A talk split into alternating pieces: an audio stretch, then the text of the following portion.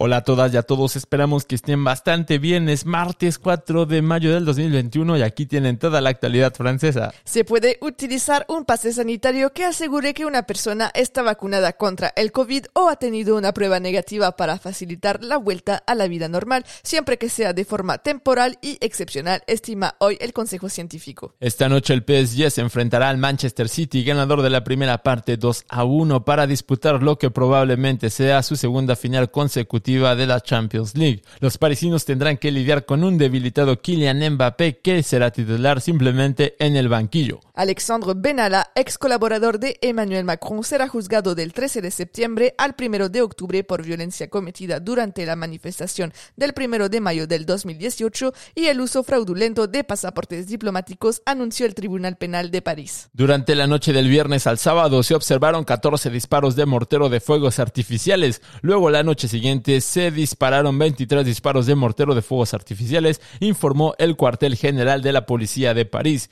El fuego tuvo como objetivo un grupo de consumidores de crack al noreste de la capital, en particular en la plaza de Stalingrad y sus alrededores, que está plagado de este tráfico de drogas. Se ha abierto una investigación. La Asamblea Nacional aprobó este martes en primera lectura el proyecto de ley climática. Este texto tiene como objetivo reducir las emisiones de gases de efecto invernaderos de Francia un 40% para 2030. El día de hoy en la Asamblea un diputado mostró un porro de cannabis en el hemiciclo para proponer una legalización que secaría los tráficos y generaría ingresos fiscales y puestos de trabajo. Una reacción de indignación por parte del ministro del Interior, quien dijo estar del lado de madres y padres que luchan por explicarles a sus hijos que no fumen esa mierda. Ahora si tienen toda la actualidad francesa del día de hoy. Nosotros regresamos mañana. Les deseamos un excelente martes.